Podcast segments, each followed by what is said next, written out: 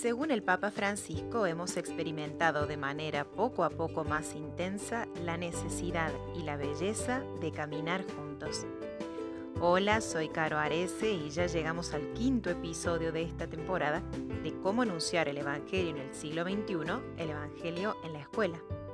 Hemos reflexionado hasta aquí sobre la necesidad de volver al primer anuncio como inicio, reinicio y revitalización en la misión evangelizadora de la Iglesia y lo que esto significa en la misión de nuestra comunidad educativa católica. El diálogo con la cultura y la renovación de los lenguajes, la interacción, la misión y el discipulado. Esta es la nueva realidad de la Iglesia que el Papa Francisco impulsa y propone. Hoy conversamos acerca del primer anuncio en una iglesia sinodal.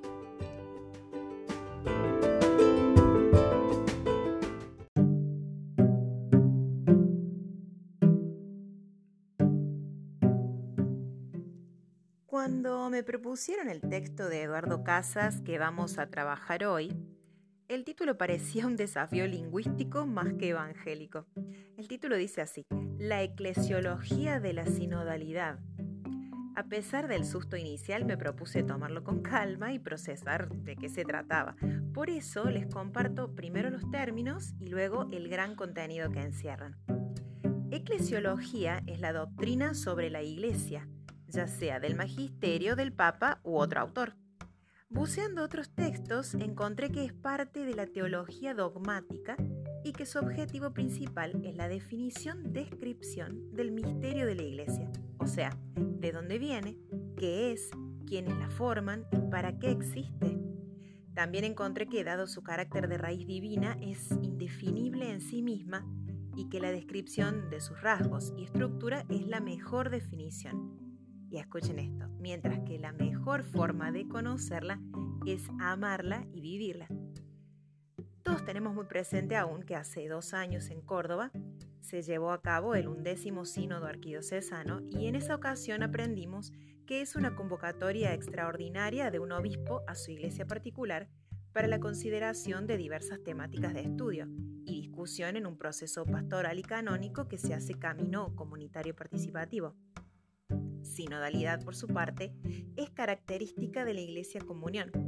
Es la experiencia consciente de un caminar juntos como pueblo de Dios, donde cada miembro de la iglesia particular se reconoce y se siente parte del cuerpo y la opción misionera capaz de transformarlo todo. Es una fuerza dinamizadora y movilizadora que hace salir de la autorreferencialidad. Recalculando, entonces hoy hablaremos de lo que nos enseña y desarrolla el Papa Francisco en su eclesiología para posibilitar una iglesia sinodal. ¿Cómo es el modelo eclesial sinodal? ¿Cómo se manifiesta su espiritualidad? Y cómo se unen la sinodalidad y el primer anuncio.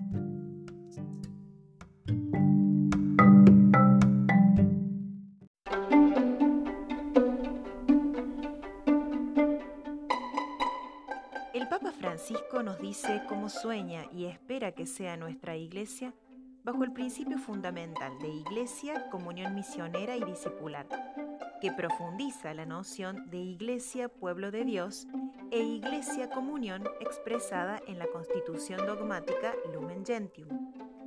La iglesia sinodal del tercer milenio tiene las siguientes características, a tomar nota. Es comunión en el ser y en el hacer es pueblo de Dios, peregrino y evangelizador. Es humana, priorizando la fe y los gestos por sobre las estructuras. Es humilde y autocrítica. Es discipular, misionera, itinerante, callejera, capaz de dialogar con todos, en comunicación abierta, tengan o no fe. Es pastoral, misericordiosa, amistosa, fraterna y cercana, en salida hacia las periferias existenciales, de puertas abiertas, casa de todos y hospital de campaña.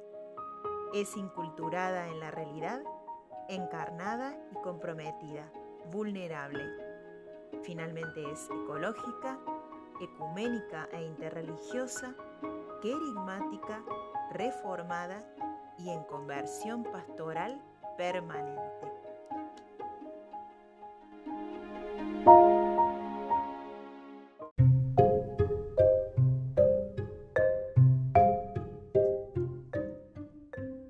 espiritualidad y el primer anuncio en la iglesia sinodal. En episodios anteriores conversamos sobre la necesidad del desarrollo de la fe y el impulso al primer anuncio de tal modo que no quede en un espiritualismo individualista, sino en una verdadera y profunda espiritualidad, que en el cristianismo está profundamente ligada a la noción de religión e iglesia. La espiritualidad sinodal nace en una tradición, una praxis y un estilo que se basa en la experiencia del camino tal como aparece en la palabra de Dios, tanto en el Antiguo como en el Nuevo Testamento. Eh, puede servirnos como inspiración sinodal especialmente la lectura del texto de los discípulos de Maus, donde pueden enumerarse varios elementos. Los discípulos caminantes son acompañados por el Señor resucitado. El diálogo acerca de las diversas interpretaciones sobre los hechos acaecidos. El ardor del primer anuncio, la pedagogía del camino y de los signos, la primacía de la palabra, la ritualización del encuentro entre el Señor y los discípulos a través de la palabra y la fracción del pan, el descubrimiento en la fe de la presencia del resucitado, el entusiasmo de la comunicación de la buena nueva a los otros. Esta buena nueva, el querigma, tiene en la iglesia sinodal una manera particular de ser vivido y comunicado. Así, el primer anuncio transmitido desde la sinodalidad de la Iglesia es una invitación a los creyentes sinodantes a convertirnos en discípulos misioneros, a trabajar con la diversidad y la alteridad, a vivir la reciprocidad y la integración, con humildad y en actitud de servicio, a asumir la misión y la disponibilidad, a humanizar la fe y a construir la sociedad y la cultura de manera responsable a partir de la lectura de los signos de Dios en el mundo. Recemos entonces para tener la valentía de responder a este llamado. Bueno, nos escuchamos en la próxima.